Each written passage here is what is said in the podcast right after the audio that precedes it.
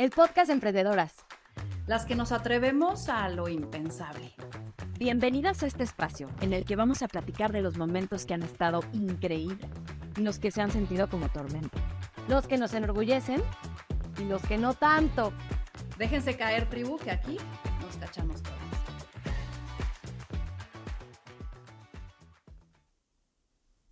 Nuestro invitado de hoy es alguien que reta el tiempo, porque vuelve adultos a los niños y nos hace regresar a la niñez a los adultos. Es creador de mundos donde sus habitantes sueñan con un mejor lugar en el cual habitar. Es alguien con oídos grandes y visión atenta, lo que le ha permitido tomar oportunidades y romper fronteras con ellas.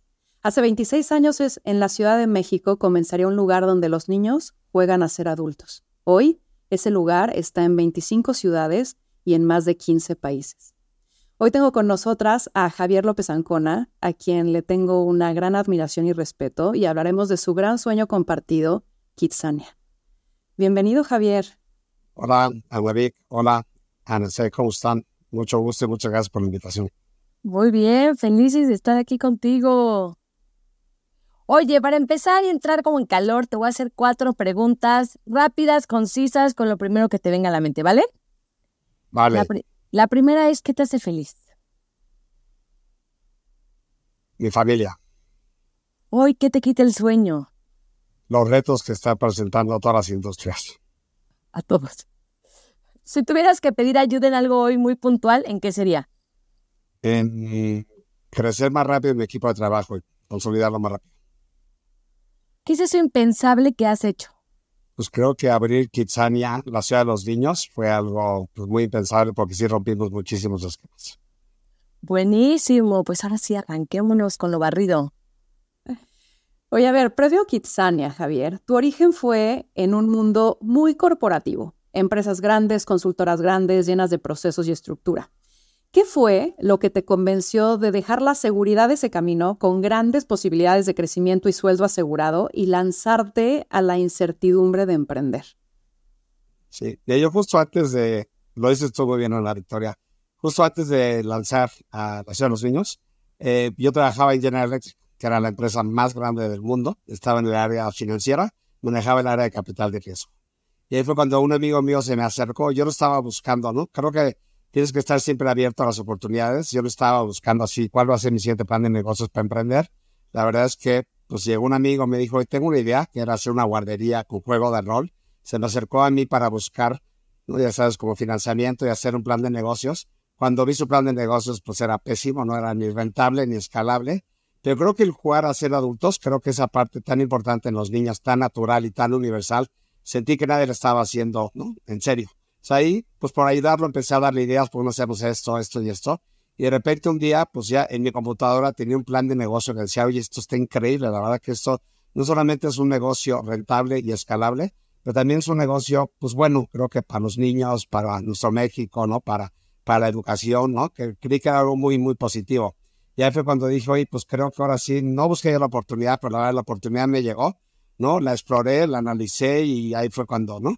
Cuando brinqué ahora sí que vámonos de, ¿no? De ahora sí de corporativo en buenas empresas a, pues ahora sí a emprender.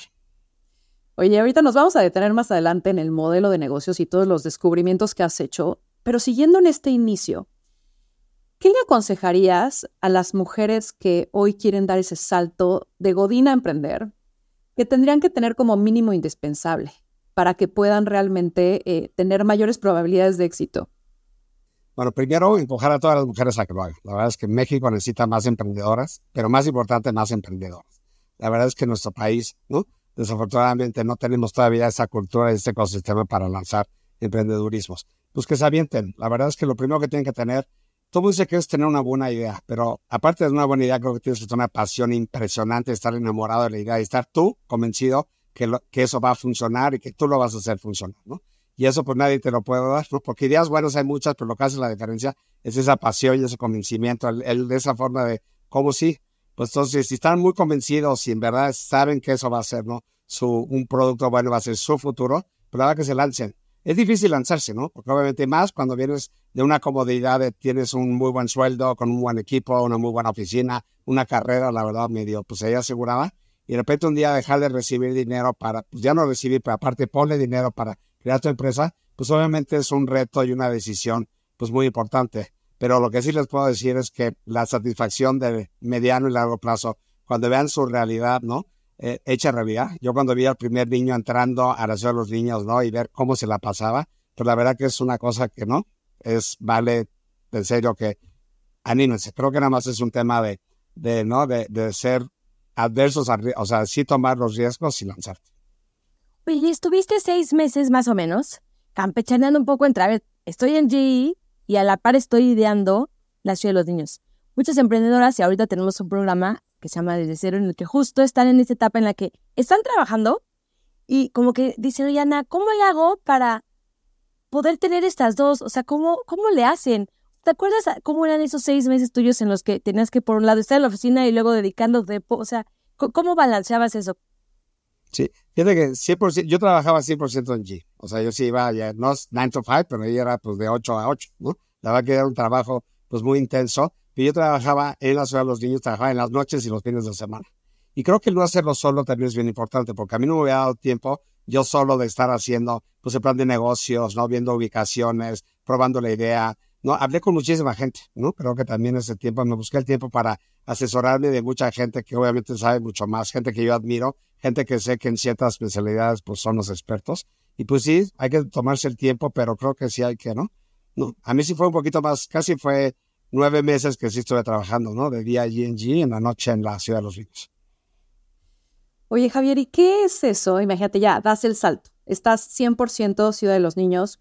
¿Qué fue eso que al inicio más te costó del mundo emprendedor? ¿Hay algo que recuerdes? Sí, creo que un tema, me gustaría platicar antes, creo que entre el cambio del corporativo al mundo emprendedor, creo que una buena decisión que hice fue pues mitigar mis riesgos. Y yo cuando ya vi que teníamos una buena idea, un buen plan de negocio y estaba empezando a avanzar, ¿no? A tomar tracción, ¿no? Pues dije, oye, no voy a renunciar así de la nada, así de la nada. Me fui, tomé un vuelo, mi jefa estaba en Londres, ¿no?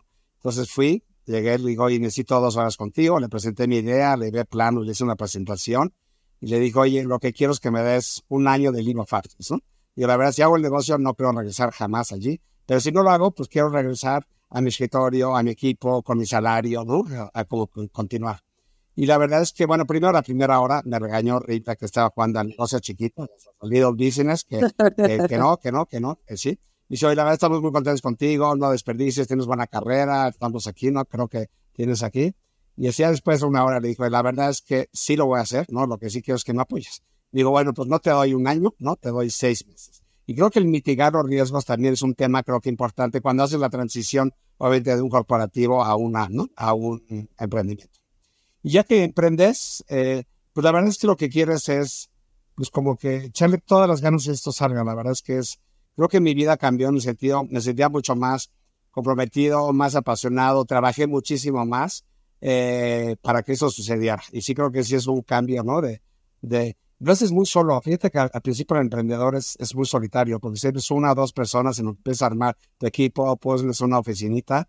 Y al principio, pues sí, yo tuve, lo empecé con un amigo, entonces como que los dos, pero pues, la verdad los dos estábamos solos porque, digo, cuando eres emprendedor y empiezas un negocio, te toca ir hasta ir a comprar el papel del baño para la oficina, ¿no? Porque la verdad es que no tienes esos equipos que te ayuden para todos. Pues creo que esa, esa soledad, pues sí es como difícil, pero ahí lo que les recomiendo es que de lo más importante al principio y hoy, después de ser 25 años emprendedor, es pues armar tu equipo de trabajo. La verdad es que armar gente que te va a ayudar, gente que te va a sumar, gente diferente a ti, con, ¿no? con, con habilidades distintas a ti, con, ¿no? con experiencias distintas a ti. Y eso creo que te ayuda muchísimo. Pues ahora sí, esa soledad que sientes al principio, pues no, como que ahora sí compartirla, ¿no? Y no solamente compartir, el trabajo creo que también compartir por lo que ven al futuro, ¿no? Compartir el, ¿no? Oye, ¿es, ¿esa jefa ha parado eh, pie en Kitsania? O sea, ¿qué pasó después de esos seis meses? Que, dijo, wow, little business, no tan little business. a los seis meses que yo este, salí de allí, ella se cambió de trabajo. Se fue a manejar un fondo de inversión mucho más grande que se llama LaSalle Partners en todo el mundo. Y era la managing director. Y como ya le perdí la pista. Y como unos siete años después ya estaba abierto Kitsania en Dubai y de repente se tomó ella una foto con ella enfrente de Kitsania y me mandó un mensaje, me dice, I'm sure this is your baby, I am very proud of you, ¿no? Ya sabes así. Y la verdad es que se sintió increíble, ¿no? Porque ahí ya volví a tomar, ¿no? Como, pero sí, la verdad es que sí, sí regresó y, ¿no? ya nunca me dijo que, que era en mi ¿no? Y lo vi así. Pero fíjate que fue curioso que supiera, porque yo lo abrí como nació a los niños y eso ya era Kitsania, pero sí, ¿no? Me mandó mi mensaje y la verdad, pocas veces te da tanto gusto, ¿no? Como recibir algunos mensajes, ¿no? Ahora les cuento más adelante de un profesor que tuve que me inspiró Eso mucho. te iba a decir justo. También tengo una carta de él que es increíble, la verdad. Yo la verdad nunca la he publicado porque me decía que sangrón presumiendo, pero la verdad es que estoy como muy orgulloso. No, pues ya cuéntalo, cuéntalo ahorita, cuéntalo ahorita, cuenta tu orgullo. Yo te, fui yo a Kellogg a estudiar la maestría, no, ahí en Chicago. Y el profesor de mercadotecnia es Philip Kotler, que la verdad pues todo el mundo así conoce nada Philip más, Kotler. así nada más. Pues él. es el padre de la mercadotecnia. Ya, yo tomé mi clase pues, de lo más natural y así pasé por la maestría entre otras clases y ya, se acabó. 15 años después de eso, ¿no? Este, él llegó a Indonesia, tenemos un Kitsania en Yakarta, y lo invitaron a conocer, ¿no? Como que. Entonces me habló de ahí y me dijo, oye, esto está impresionante, puedes venir, así, ¿eh? Imagínate 30 horas para allá. Y digo, pues que te hable Philip Kotler, ¿no? Porque iba a ser un, ya sabes, de esos congresos de dos mil personas. Y órale, voy a tomar un vuelo, así, el mismo día, vámonos para allá. Entonces fue y se enamoró de Kitsania así impresionantemente, ¿no? Habló su, ¿cómo se llama? Su, su, en su conferencia, la entonces conferencia fue hablar de Kitsania, de social marketing, ya sabes, ¿no? De experiential marketing, todo lo que hacíamos muy bien en Kitsania. Ese día, por cierto, ¿no? Como seis empresas fueron patrocinadoras de Kitsania en Yakarta, pero ya después de tres meses o así, ya sabes, me manda un video que nos hicieron juntos y me mandó una carta diciendo que era de su alumno que estaba más orgulloso, ¿no? Y la verdad es que yo no tenía, se acuerda de mí cuando fuimos, sí fui su alumno, pero qué tal que sí tengo mi carta ahí firmada por don Philip Kotler, ¿no? Dice que era del, ¿no? De su alumno que estaba más orgulloso. ¿no? ¡Ey, A felicidades! mí me da pena estas cosas, yo no las pegaría ni las pondría, y bueno, es la primera vez que lo platico, pero bueno, tiene usted una habilidad para, para sacar lo mejor de cada quien. Qué chingón. Oye, y hablabas antes de mitigar algunos riesgos que tenías. Y a ver, te aventuraste en. No tenías hijos, bueno, no tienes todavía hijos. Este. No estabas en la empresa de entretenimiento, nada que ver con niños. Entonces, ¿por qué? O sea, ¿por qué adentrarte a Kitsania? Digo, sé que sonaba padre, pero ¿cómo armaste esta estructura desde mental, en equipo, para decir, sí, sí arranquemos esto, aunque no tengo el dominio del tema? Y porque muchas emprendedoras muchas veces quieren saberlo todo y les da esta necesidad de tengo que dominar el cómo hacer cada parte de este, esta industria y conocerla a fondo. Y tú no estabas ahí, o sea, ¿qué les dirías ahorita a ellas? No, excelente, porque yo creo que todo el mundo, cuando empieza un emprendimiento, lo que todo el mundo cree que le va a fallar pues son los, el tema financiero, ¿no? Obviamente los recursos, si los vas a conseguir, si vas a tener suficientes, si te vas a gastar más de lo que deberías. Creo que eso es lo que todo el mundo estamos preocupados. Pero fíjate que nosotros, nuestro reto más grande no es el tema financiero, no porque lo tuviéramos resuelto, pero nuestro reto más grande era el tema de credibilidad, ¿no? Porque primero, la ciudad de los bienes era una idea nueva, no existía en México y en ninguna parte del mundo. Entonces, no fuera de que te estás trayendo, hoy mira, esto es súper exitoso en París, o en Nueva York, o en Tokio, no estamos ahí, o le estamos trayendo una franquicia súper exitosa, no. Dos, no era una empresa de entretenimiento lanzando un nuevo producto, no era Claro. Disney lanzando un nuevo producto, o sí lanzando un producto de una empresa mexicana de entretenimiento, era, no.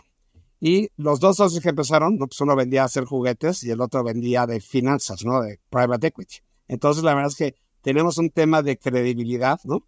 Y pues sí, la verdad es que sí fue difícil ir a convencer, ¿no? Al centro comercial primero, a los primeros patrocinadores y al equipo de trabajo. No sé lo difícil que es ¿no? Tratar de armar tu equipo cuando dos cosas. Uno, tienes una idea nueva que nadie conoce, ¿no? Y dos, pues no tienes los medios para pagarles, ¿no? Los quieres traer, que sacarlos de Coca-Cola o de Nestlé o de Unilever y pues obviamente tú no puedes pagar los salarios cuando empiezas que pagan esas personas, ¿no?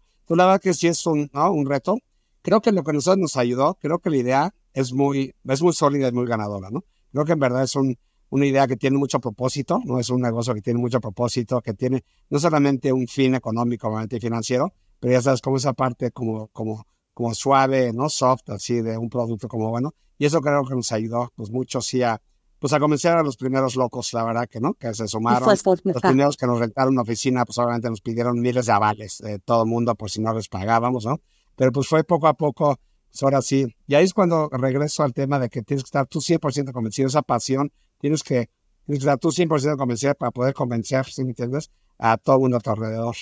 Oye, dices que tuviste que convencer a mucha gente y ahí te copio totalmente, ¿no? O sea, ¿te acuerdas de algún pitch que hoy digas, o sea, veas hacia atrás y digas, qué oso? O sea, no sé cómo me dijo que sí.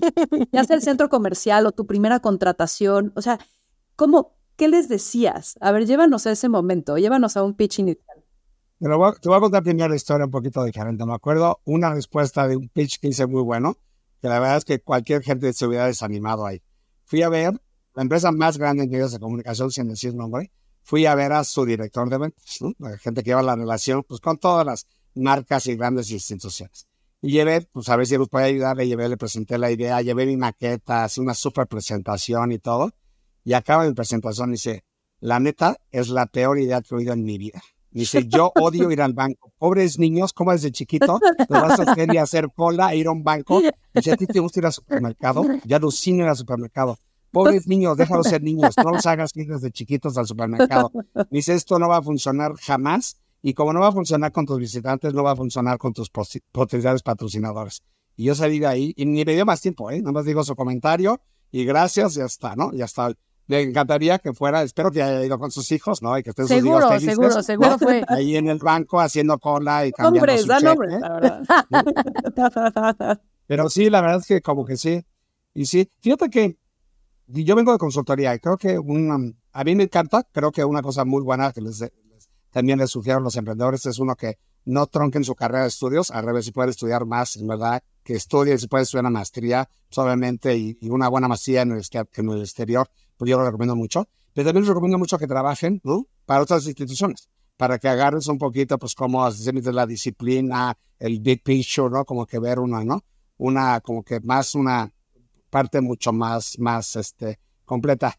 Y mucha gente se lanza sin hacer bien. Yo trabajé en consultoría y en consultoría te enseñan a hacer, poner muy bien tus ideas en una presentación, en un plan de negocio en- y trabajé en private y ponerlo con números. Entonces, el hacer bien la tarea, el en verdad ver cuál es tu producto, no poner tu, ya sabes, tu, ¿cómo se llama? Tu, tu plan de negocio súper detallado y tu presentación, creo que ayuda muchísimo y eso convence muchísimo. Cuando alguien ve que está muy bien presentado, muy bien sólido, que todo lo pensaste y que para cada cosa tienes una respuesta, la verdad es que es mucho más fácil convencer.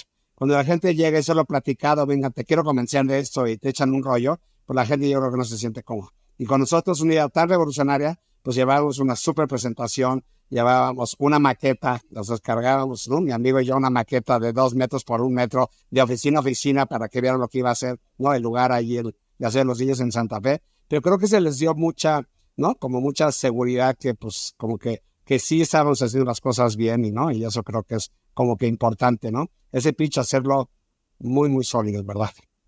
Oye, Javier, me acuerdo que coincidimos en un consejo consultivo en Endeavor, ¿te acuerdas? Para la empresa Experimenta, Francisco Schneider. 100%.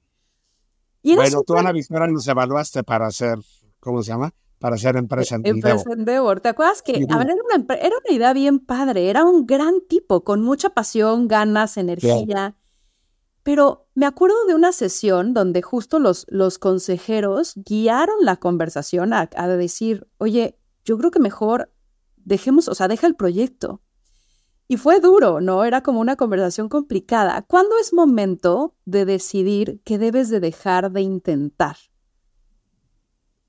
Pues yo creo que el mismo, los mismos resultados, ¿no? Es cuando verdad se está complicando todo. Siento que cuando tú no estás convencido, en ese momento, digo, sin decir el nombre de ese emprendedor, que sigo en contacto con él, por cierto, dice buen amigo, no, es un gran tipo, le está yendo muy bien ahora del lado corporativo, tiene una, una gran carrera, es al revés que yo, ¿no? Se metió de emprendedor a, a regresar a la parte corporativa. Eh, yo creo que él al final, él empezó a dudar, ¿no? Y es, yo creo que esa pasión y ese momento cuando ya no estás tú 100% seguro, ¿no?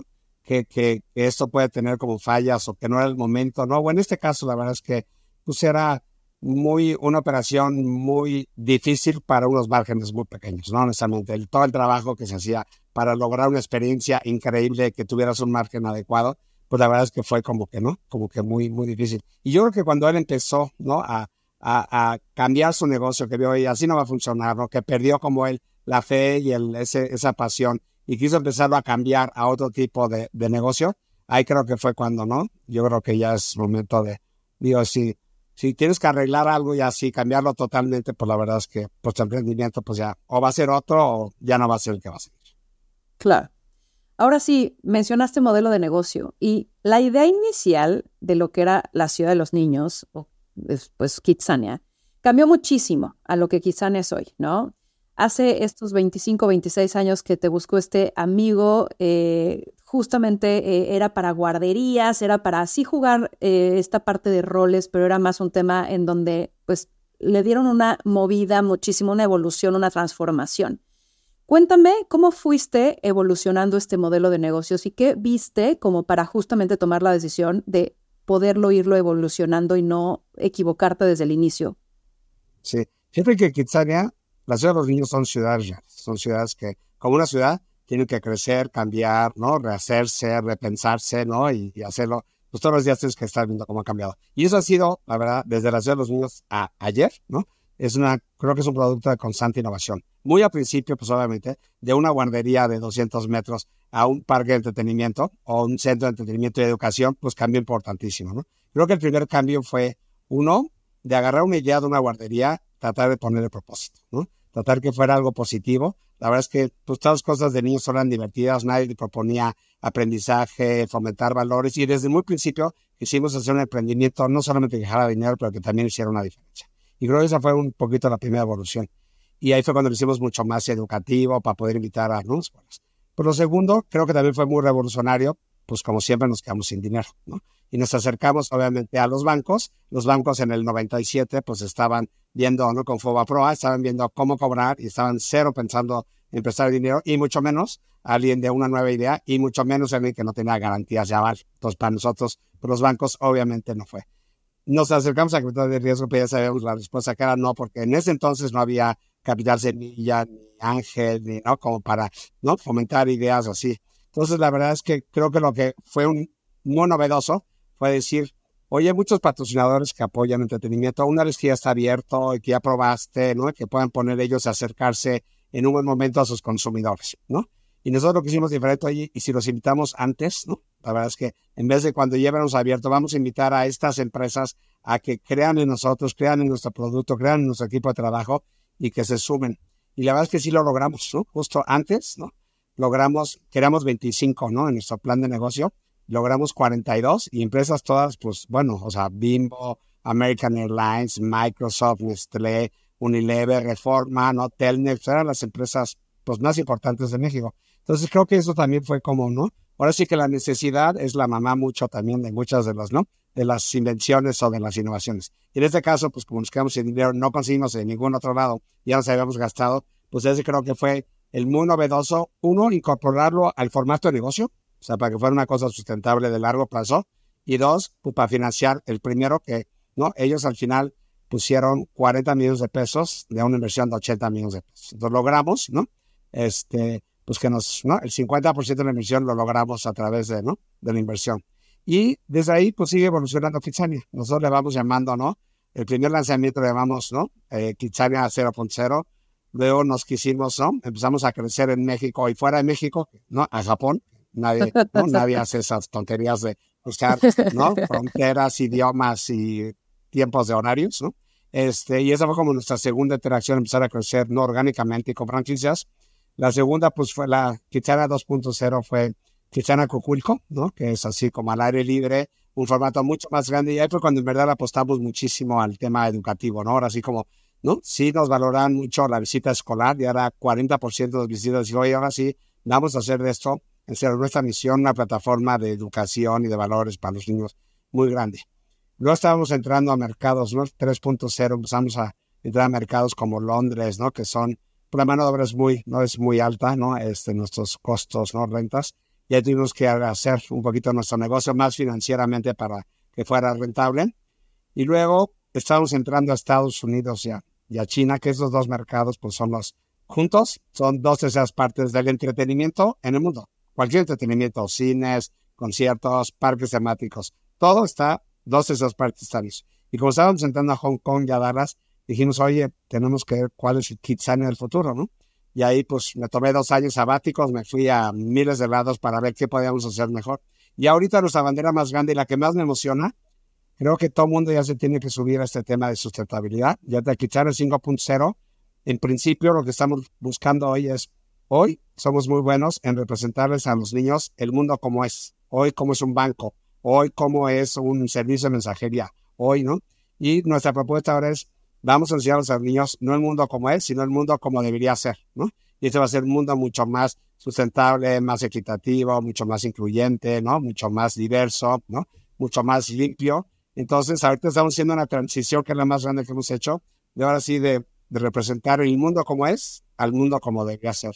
Y en verdad, ahora sí, todos los días estamos viendo, ¿no? Cómo innovar y cómo ser mejores y, ¿no? Y cómo adelantándonos, ¿no? A, a lo que nos están pidiendo. Qué fregón, me encanta. No, a partir de Kitsana 5.0, cuando en el Inter seguro hubo miles de adendos al 5.111, así, que se, vuelve una cosa loquísima. Oye, en algunos momentos mencionas, o muchas veces has mencionado, el tema de tu equipo.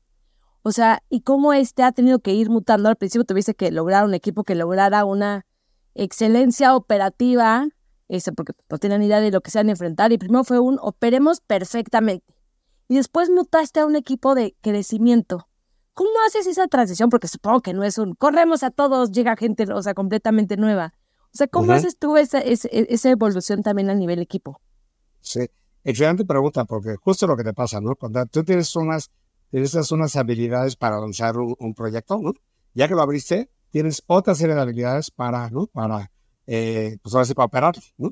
Y justo para crecerlo, o sea, nosotros tenemos dos negocios que son súper diferentes, aunque están en la misma empresa con el mismo nombre. Uno es operar parques propios, que operamos cuatro en México, Londres, Brasil y Chile.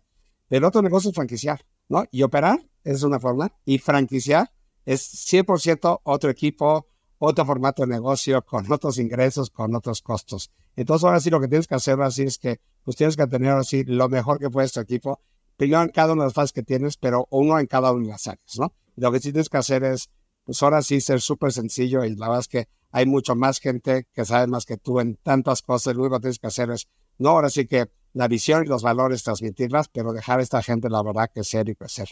Y fíjate que para mí lo más importante es, la verdad, es nuestro equipo de trabajo. Yo creo que si le preguntas a cualquier director general, ¿no? el 99% decir lo más importante, mi activo más grande es la gente. Pero en Kitsania es cañón, ¿no? En Kitsania sí es verdad, ¿no? Es verdad, uno, por nuestro producto, ¿no? Porque nuestro producto es gente. ¿no? Si tú vas hoy al cine. Y tienes a, te tratan muy mal, pero la película es muy buena, tú sales feliz del cine por la película, aunque el servicio haya sido muy malo. Y al revés, si la película es pésima y el servicio es excelente, tú sales triste porque la película fue mala. Tu experiencia está guiada del producto. Nosotros no es así. Nuestro producto solo no sirve de nada, ¿no? O sea, poner un, una estación de bomberos muy bonita sola, ¿no? Con una actividad increíble y todo si el supervisor que está guiando al niño no está haciendo creer que es un bombero, y mira, ve, eres un héroe, vamos a pagar, ese es nuestro producto. Entonces, nuestro producto es la persona, es la gente, no el producto en sí. Entonces, para nosotros, y siempre lo subimos, ¿eh? siempre nuestro enfoque, desde hace 25 años, nunca ha sido hacia el visitante. Nuestro enfoque en la empresa ha sido 100% al, a nuestro equipo de trabajo, a nuestra gente, ¿no? A nuestros. Y creo que eso es como que muy, muy importante. Y pues sí es una transición, ¿no? Obviamente, Conmigo sigue trabajando muchísima gente que empezó esto hace 25, 26 años, como dijo Anobi, y es increíble porque ellos también pues han cambiado, ¿no? Han cambiado, han crecido, no creo que, creo que se han desarrollado y pues siguen nuevamente siempre buscando nuevos retos. Y cuando no tienes eso, pues tienes que buscar gente de fuera. Y a mí me puede buscar gente de fuera cuando tristemente internamente no puedes darle una promoción, un crecimiento, un plan de carrera, no por algo nuevo, una nueva habilidad. Pero bueno, siempre le hemos dado la oportunidad a los internos y cuando ya vimos que no, pues siempre buscamos a los externos, pero creo que siempre tienes que ver primero para adentro y luego para afuera. Tienes un, modelo diversificado de ingresos, ¿no? O sea, recibes de boletos, de patrocinios, de merchandising, souvenirs. Hablando específicamente de las marcas y de los patrocinios, ¿cuál es tu pitch a una empresa, pongamos de ejemplo un banco, de estar en un lugar donde tu audiencia hoy no es su target eh, directo, ¿no? O sea, es un target potencial que eventual, o sea, que hoy puedes hacer Inception y eventualmente puedes capitalizar esa inversión. Pero de pronto estas marcas, ¿por qué? ¿Cómo, cómo los convences de entrar cuando de pronto no es quizás tan natural la audiencia que ellos están buscando? Claro. Fíjate que mucha gente ve a Kitsania a los patrocinadores como un tema comercial, ¿no? Oye, crece awareness, crece recordación de marca, crece lealtad de marca, que sí pasa, obviamente sí pasa, y está comprobado y lo hemos estudiado, pero la verdad es que la mayoría de la gente de las empresas que están con Cristiana lo hacen más desde otro ángulo. Lo hacen más como un tema de responsabilidad social que tienen mucha comunicación que darle a un público que no tiene otra forma de llegar, ¿no? O sea, para un banco BBVA llegar a los niños es imposible, ¿no? De poder decir, si me entiendes, de los, sus programas, de las cosas buenas que hacen, ¿no? Desde, ya sabes, de que se tienen que fijar desde chiquitos los niños. Y es un vehículo impresionante porque a través del juego, ¿no? Se les queda mucho más, la verdad. Entonces, y un ejemplo muy claro, en México, la mitad de los presupuestos vienen del mercado y la mitad de los presupuestos vienen o de relaciones públicas o de ventas. O... Pero en Japón, donde creo que es el más exitoso de todos, el 100% viene de los presupuestos de responsabilidad social, ¿no? Ellos sirven como un tema de darles educación, de darles a los niños a fomentar valores, ¿no? Y creo que eso es lo que nadie les da esa plataforma a las empresas. ¿Sabes cuánta gente está hablándoles para, ¿no? Para traer sus plataformas, sus presupuestos de mercado. Tenía millones de empresas con millones de ideas, millones de plataformas yendo a esos, ¿no? A esos. Y no hay nadie, ¿no? No hay nadie, ahí, ¿no? Yendo hacia la parte como que social, eh, responsabilidad social, la parte de sustentabilidad. Y ahí es donde creo que, si me entiendes, ha entrado muy bien, muy bien Kitsania. Y, y, siento que mi equipo lo hace bien, ¿no? La verdad es que sí da como, si me entiendes, ayuda a hacer no solamente lo que ves tú, una marca en el lugar, pero hacemos muchas activaciones con su equipo de trabajo, con nuestro equipo de trabajo. Vamos, ¿no? Ya sabes, pues vamos a, juntos a construir escuelas, ¿no? Con Cenex, vamos a, ¿no? hacer como así como cosas que no se ven, que para ellos es una plataforma como muy, ¿no? Muy buena. Oye, pues investigamos un montón, Javier, y mencionas ya que las decisiones, las decisiones que toman. bueno, yo siempre recomiendo hacer muy bien la tarea, ya lo dije, y ustedes la hacen está, muy bien. Estamos haciéndola también justo mencionabas que, o sea, cada vez que tomas una decisión es con data, con información, con investigación de mercado, ¿no? Por un lado, dime, dime si de pronto ha habido alguna ocasión en donde, a pesar de la data que te confirmaba que algo sería exitoso o que algo fuera a fracasar, tú decidiste no escuchar esa data y por tu instinto, a pesar de la información, hacerlo distinto. Sí. Fíjate, siempre empieza, yo no empiezo con ver una data y ver qué hacemos de la data. Todo empieza por tienes tú una corazonada o alguien en tu equipo tiene una idea o juntaste tres o cuatro ideas diferentes, gente la pusiste juntos. Lo que sí hacemos nosotros es que esa idea, pues hay que ponerle encima. Hay que hacer investigaciones de mercados, hay que cuestionar la parte económica, hay que ver la viabilidad y eso creo que lo hacemos como que muy bien. Hay veces que sí, por la data no, no da, la verdad sí, como que dices, pero tienes el instinto pues grande, no sé, como que no. Yo creo que el mejor ejemplo es nosotros hacemos un estudio de factibilidad para ver en qué ciudades ponemos Kitchen.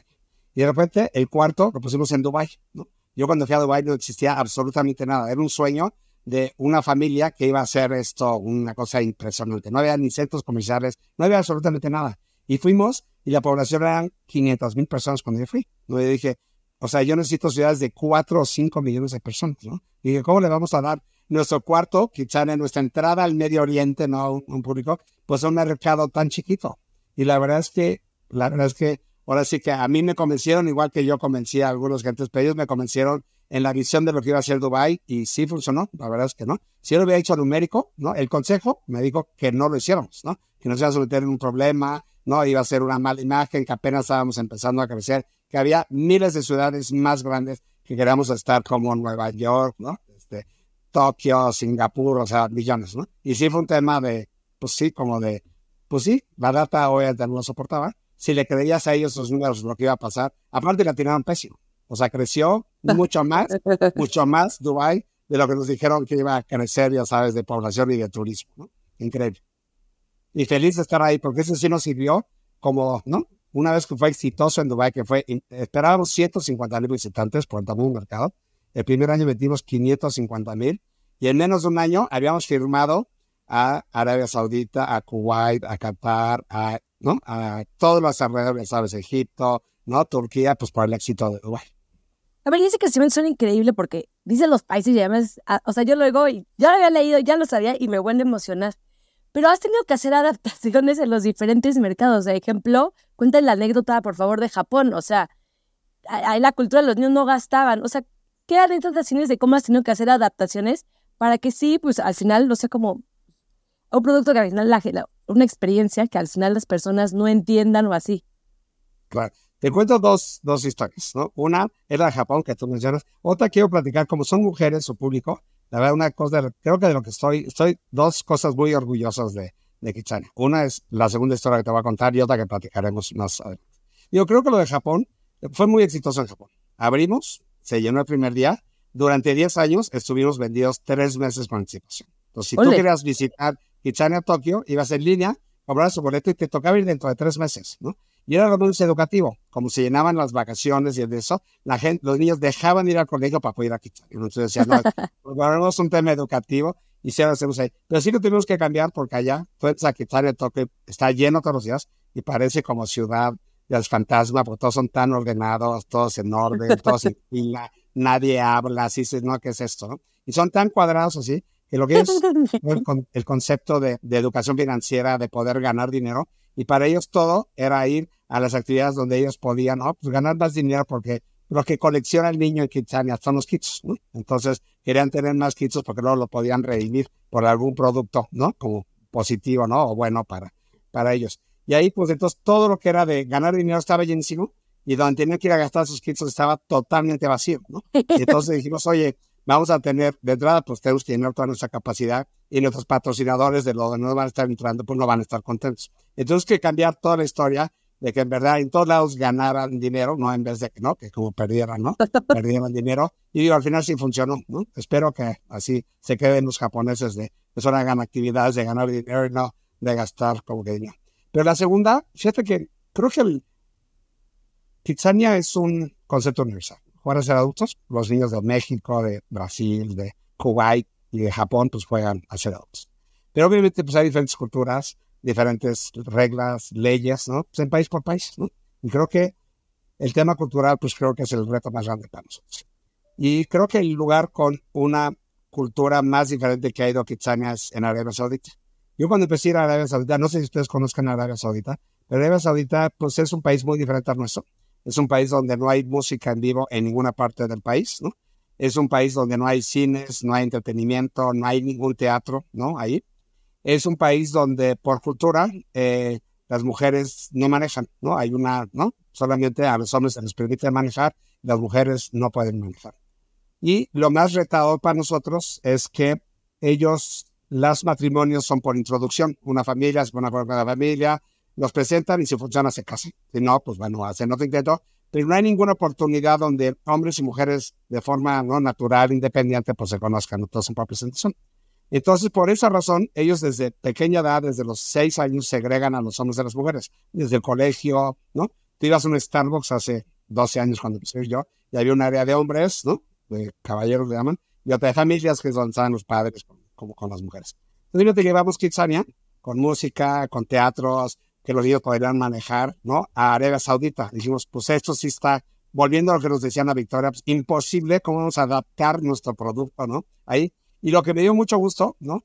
Es que en vez de ver el cómo no, nuestros franquiciatarios como de los, creo que de los grupos empresariales más dominantes ahí en Arabia Saudita, muy cercanos a la familia real, y de alguna forma como que escogieron Kitsania como para empezar a hacer estos cambios, ¿no? Hoy día ya pueden manejar, por ejemplo, las mujeres, pero fue de lo primero fuimos nosotros. Entonces, usaron Kitsania como una empresa de más de, ¿no? De 100 personas, donde lo primero que hicieron fue, vamos a contratar pura mujer, Todas las empresas que había de pura mujer eran chiquitas, eran tres o cuatro arquitectas, tres o cuatro diseñadoras, cinco que manejaban su cafecito. Pues nosotros fuimos la primera plataforma de pura mujer, que fue increíble. Hoy Google en Kitsania Jeddah y van a ver que no van a hablar de Kitsania, van a hablar de eso. Dos, permitieron a las niñas manejar hasta los 12 años dentro de Kitsania. Y justo que era pura mujer, el trabajo más pedido ahí en Kitsania cuando abrimos, ¿no? era poder manejar el camión de bomberos y la ambulancia dentro de Kitsania, porque justo ahí no podían, ¿no? Como manejar.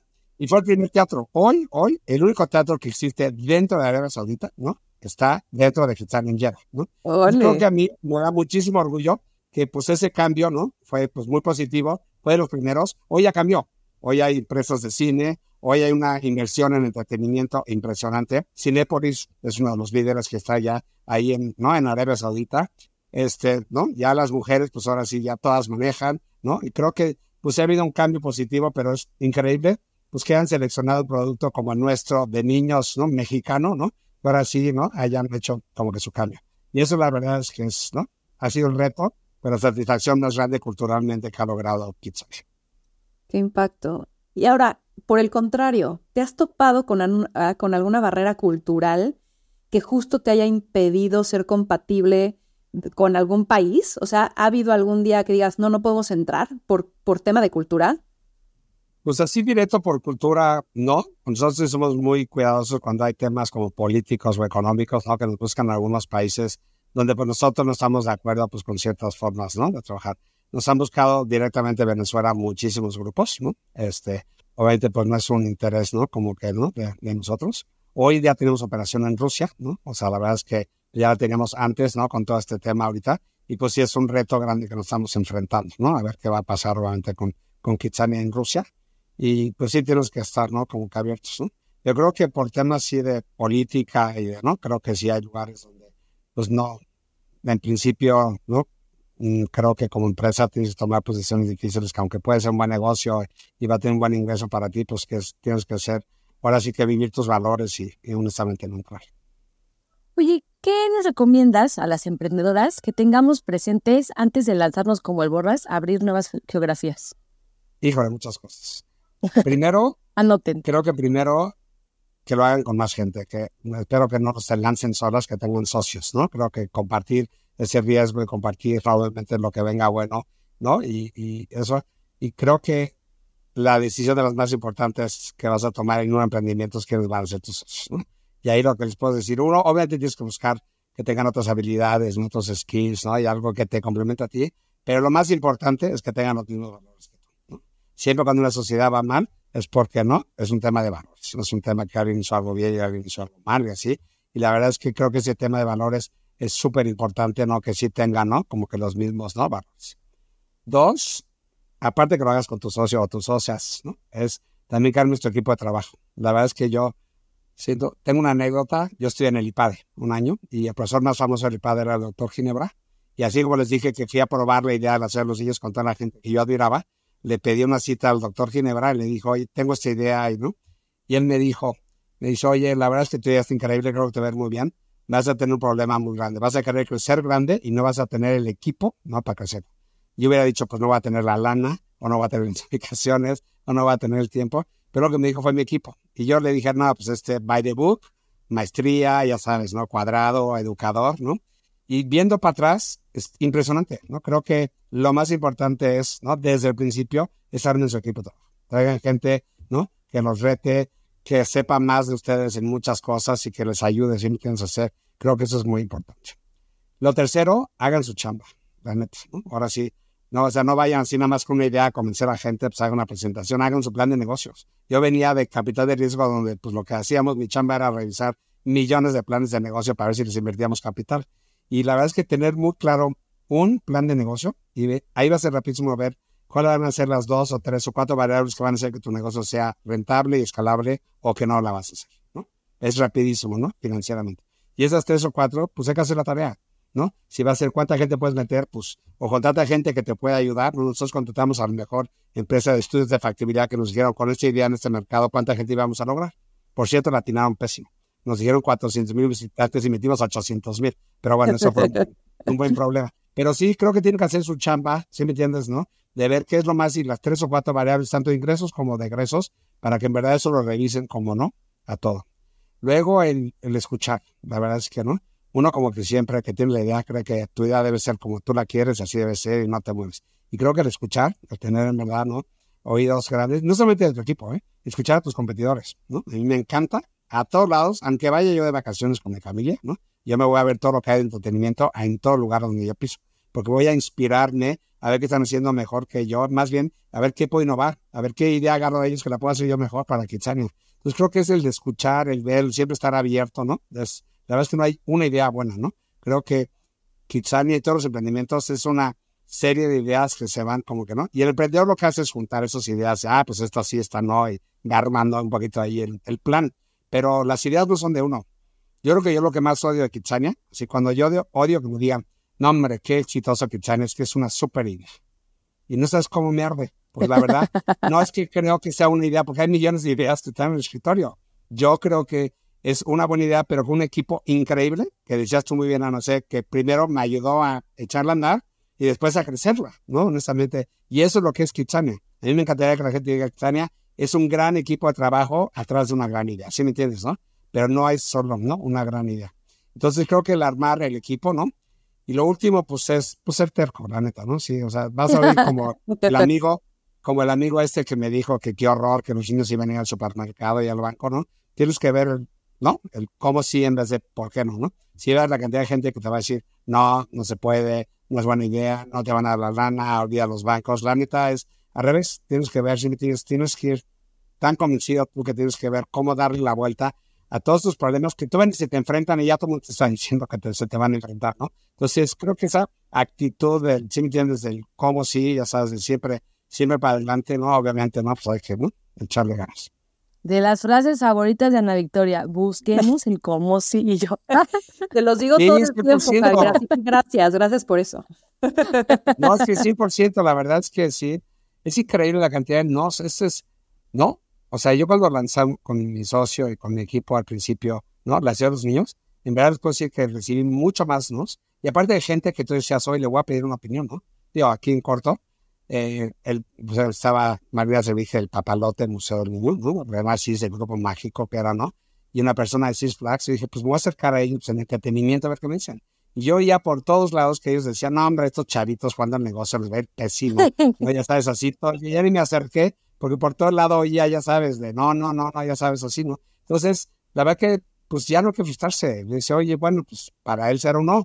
Para mí yo voy a ver el cómo sí, como dice, no, Anavic, ¿no? Ahora sí hay que ver el, vamos a ver el cómo sí, ¿no? Y lo que es triste es que sí recibes mucho más nos, ¿no? Que sí, ¿no? Pero bueno, está en ustedes, mujeres emprendedoras, empresarias, que vean el cómo sí, que se lancen, ¿no?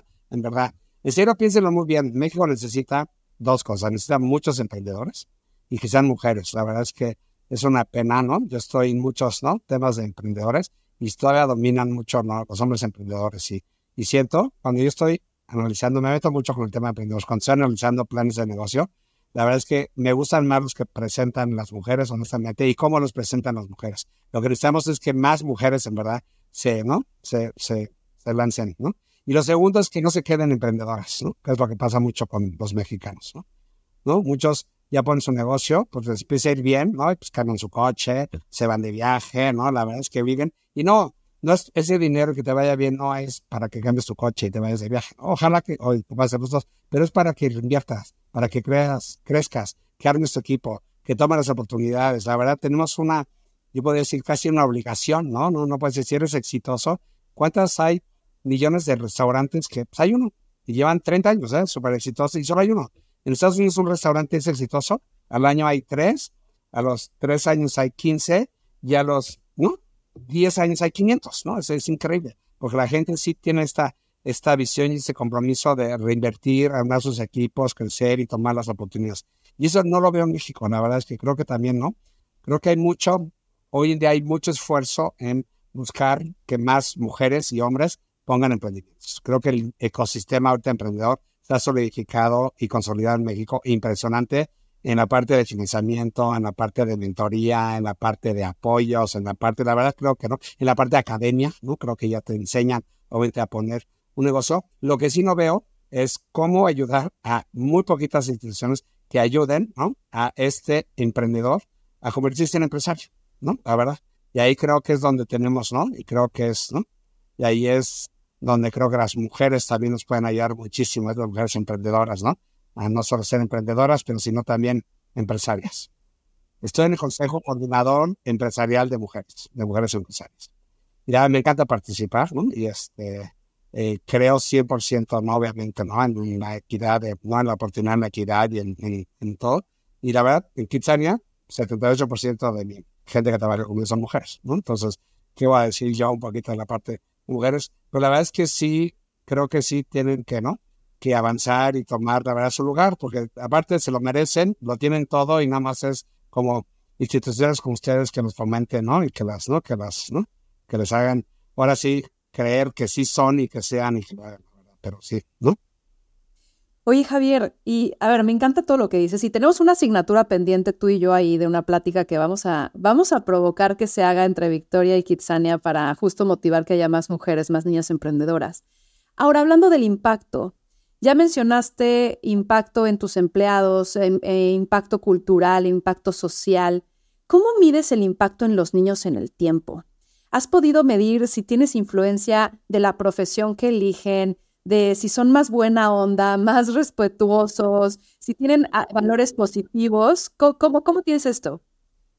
Fíjate que yo que soy tan de data, ¿no? O sea, no tengo tantos datos para soportar, pero tenemos millones de anécdotas que son increíbles. ¿no? Hoy en día, por ejemplo, está trabajando en Kitsania nuestra doctora, ¿no? En Kitsania Santa Fe, ¿ok? Tengo una foto de ella, fue a la Ciudad de los Niños, eh, el segundo día que abrimos, en 1999, y ella trabajó tres veces de enfermera en el hospital, y su hermano gemelo se puso cinco veces a hacer la, el avión. Hoy su hermano es piloto y ella es doctora en Kitsania Wow. Y como estas historias, en serio, tengo millones como anécdotas. Digo, hoy en el corto plazo, digo, la razón número uno y única por la que los niños van a Kitsania de ellos es divertirse. Y ahí sí, pues medimos la satisfacción que también, nada más hay que seguirlos. Y Creo que otra forma que también que medimos mucho es hablando con los papás. Con los niños no podemos hacer investigación, pero con los papás sí. Y los papás sí hacemos como grupos de enfoque. Lo que sí vemos no tanto así de, ya sabes, ay, el valor o no sé qué, ¿no? Pero cambia muchísimo su plática con los niños. Después de a Kitsania y empiezan a hablar del trabajo, empiezan a hablar de la responsabilidad, empiezan a hablar del medio ambiente, empiezan a hablar de las empresas, empiezan a hablar, ya sabes, de cómo ahorrar dinero, cómo ahorrar luz, cómo ahorrar agua. Y la verdad es que sí hacemos como un cambio en la conversación entre los padres, ¿no? Un poquito de los niños. Kitsania, Japón, sí hizo un estudio como muy, ¿no? Como siguió a unos niños, ¿no? que ya ha venido a Kitsania y que no ha venido a Kitsania. Y si hay como números no significantes. Los que fueron a Kitsania, ¿no? Casualidad, pues es como que llegaron más lejos estudiando, ¿no? Y los que no fueron a Kitsania como que pues tienen como más troncadas, ¿no? Como que el tema. Este, son mucho más profesionistas, ¿no? Los que sí estuvieron, ¿no? Como que viendo.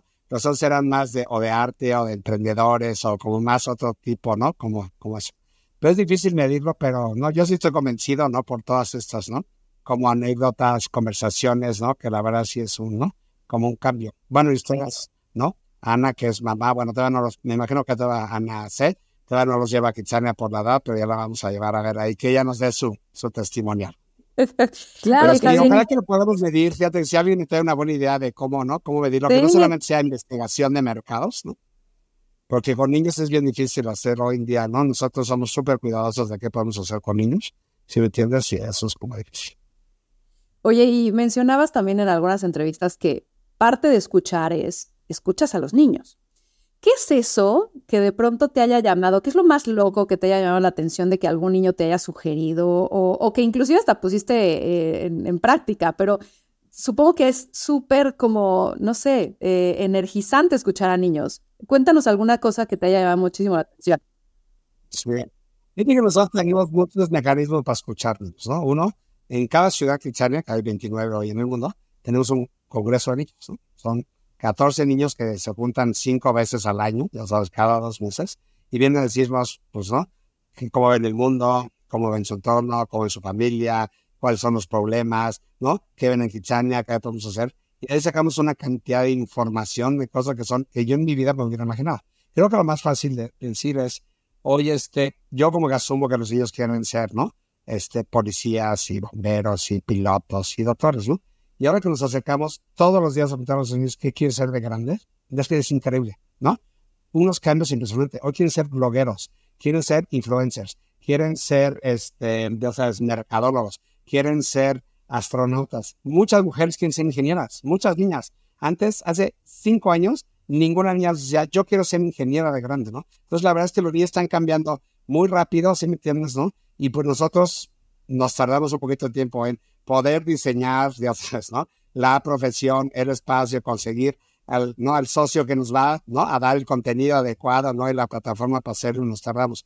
Pero sí, la verdad es que tenemos que ir atrás de los niños como, ¿no? Como muy, muy, rápido. Y otra cosa que sí ha cambiado mucho, como Victoria con tu pregunta, es, fíjate que los niños ahora, su spam de atención, no sabes cómo se ha disminuido. ¿Ah, Antes una actividad por medio, cuando abrimos la ciudad de los niños, una actividad promedio era entre 30 y 40 minutos estaba un niño haciendo la actividad, ¿no? Hoy son 15 minutos. Y lograr poner todo ese contenido en 15 minutos y mantener entretenido al niño con otros 8 o 10 niños alrededor 15 minutos, no sabes el reto que es, ¿no? Es increíble. Entonces, la verdad es que sí, pues tenemos que estar cerca de ellos y decirles, se te hace largo, ¿qué harías? Así decía que estamos, ¿no? Cerca de ellos, escuchando, ¿no? Y si hay como que historias así que, ¿no? Me acuerdo una vez en el teatro, ya sabes, la, la, esa obra de teatro de Alicia de País de las Maravillas, un niño era el conejo y era una botarga, así, esos de peluche, ya sabes, ¿no? Así como que horrible, así. Entonces fui, ya sabes, después del, de ese que abren la cortina y se quitan su disfraz y dan las gracias, se quita el niño, ya sabes, su mascarota esta del conejo, decir, híjole, ahora sí, con este calor me tiene que pagar cinco veces kitsos. ¿no? Ya sabes, así como feliz. Como que ya sabes que en la parte física también demandaba un mayor salario. Y ya ves que tan espontáneo y tan increíble que la verdad que no. Eso sí, como muy, muy divertido. Oye, Javier, y a ver por si Kitsania no fuera suficiente reto. Ahora estás abriendo Kinesis. ¿Qué es este nuevo concepto? ¿A dónde va? Este, ¿qué onda? Cuéntanos. Sí, fíjate que con Kitsania ya empezamos a crecer en México y en todo el mundo y tenemos una estrategia de crecimiento. Se nos está dando otra vez, después del COVID, estamos en, en modo de, de, crecimiento. Este año vamos a abrir dos, y el año que entra tres y ya vamos creciendo. Y creo que está bien armado, cada vez tenemos un buen producto, lo vamos reinventando. Pero queríamos en paralelo buscar una nueva plataforma de crecimiento, ¿no? Algo con un concepto diferente, pero que fuera parte de la misma empresa, los mismos socios, el mismo equipo de trabajo, ¿no? Un poquito bajo, mismo nombre. Y la verdad es que decidimos apostarle al wellness, ¿no? Creo que al bienestar. La palabra bienestar no me gusta mucho porque ya la 4T ya no las, ¿no? Se la llevó. Pero es como un tema de, de wellness. Y eso, vimos que la verdad que el futuro pues es un tema de, bienestar, ¿no? Vemos que las personas pues están cuidando mucho más la salud, están haciendo más deporte, están comiendo más sano, van a hacerse mucho más exámenes médicos, no van más al psicólogo, la verdad es que sí hay un tema. Y el COVID viene a acelerar un poquito, ¿no? Todo esto. Nuestra expectativa de vida está creciendo dramáticamente con las nuevas tecnologías, ¿no? En los últimos 20 años ha subido 5 años nuestra expectativa de vida. Sus nietos no van a vivir 100 años en promedio, que es increíble, ¿no? Entonces, pues está el tema de que tienes esa demanda ahí muy grande. La oferta, pues todas las empresas están lanzando productos buenos para ti, ya sabes, gluten free, nutritivos, ¿no? Todos los, los elementos, suplementos, un poquito, en toda parte. Y vemos que en la industria del entretenimiento donde nosotros estamos, también lo que está creciendo más es el entretenimiento activo, de hacerte deporte, ¿no? De, así. Entonces dijimos, hoy pues vamos a lanzar una plataforma paralela a Kitsania que sea con el tema salud. Y eso es Kinesis, ¿no? Que básicamente es bajo, en un mismo espacio, bajo una misma marca, por lanzar toda una plataforma de bienestar. Entonces tenemos tres grandes verticales de negocio. La primera es un gimnasio de nueva generación, o los gimnasios grandes cada vez se están haciendo más chiquitos, más chiquitos, ¿no? Hasta SmartFit, creo que es el líder ahorita de mil metros, ¿no? Y muchos están yendo hacia el formato boutique, que son clases dirigidas, ¿no? Con un coach especializado. Entonces hicimos nosotros lo que creemos que va a ser gimnasio del futuro, que es irnos con el formato, un category killer, poner 18 disciplinas, ¿no? Todo lo que, el mundo va a ciclo, a una, a la manta, a hacer otra cosa. Aquí pusimos todo junto, con el mejor equipo, en la mejor infraestructura, luz natural, ¿no? Ventilación, y con la mejor tecnología, todo lo haces con un smartwatch y una app. Y eso es la parte del gimnasio. Dijimos, y la gente que va al gimnasio, el 87% a nivel mundial, va antes de las 10 de la mañana o después de las 6 de la tarde. Porque tú vas de tu casa al gimnasio, te vas a chambear o a estudiar, o chambeas, estudias, te. Entonces están llenos en la mañana y en la noche y en el día no hay nada.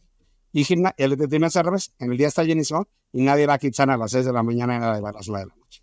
Entonces dijimos, vamos a usar el mismo espacio y de 10 a 6, de 10 de la mañana a 6 de la tarde, vamos a hacer entretenimiento activo, de activación física. Entonces ahí tenemos muy divertido que hagas tirolesas, quedas libres, este, albergas de pelotas, trampolines, este, redes para saltar, plataformas para subir, este, vías ferratas, todo lo que vimos en el mundo lo trajimos y lo innovamos, lo mejoramos para poner fines. Y la tercera división es, hoy, pues vamos a estos atletas que vengan al gimnasio y a estos, ¿no? Que vengan al entretenimiento, pues vamos a ver una plataforma salud. O sea, ahí pusimos un spa, el mejor, todavía no abre, pero muy pronto los vamos a invitar. El mejor spa que va a haber en la Ciudad de México. Hay como sus áreas húmedas, vamos a tener un hammam, va a haber un temazcal, tenemos nutrólogos, tenemos psicólogos, tenemos coach personalizados, ¿no? Tenemos coworking, ¿no? Te puedes quedar ahí un poquito, ¿no? A trabajar.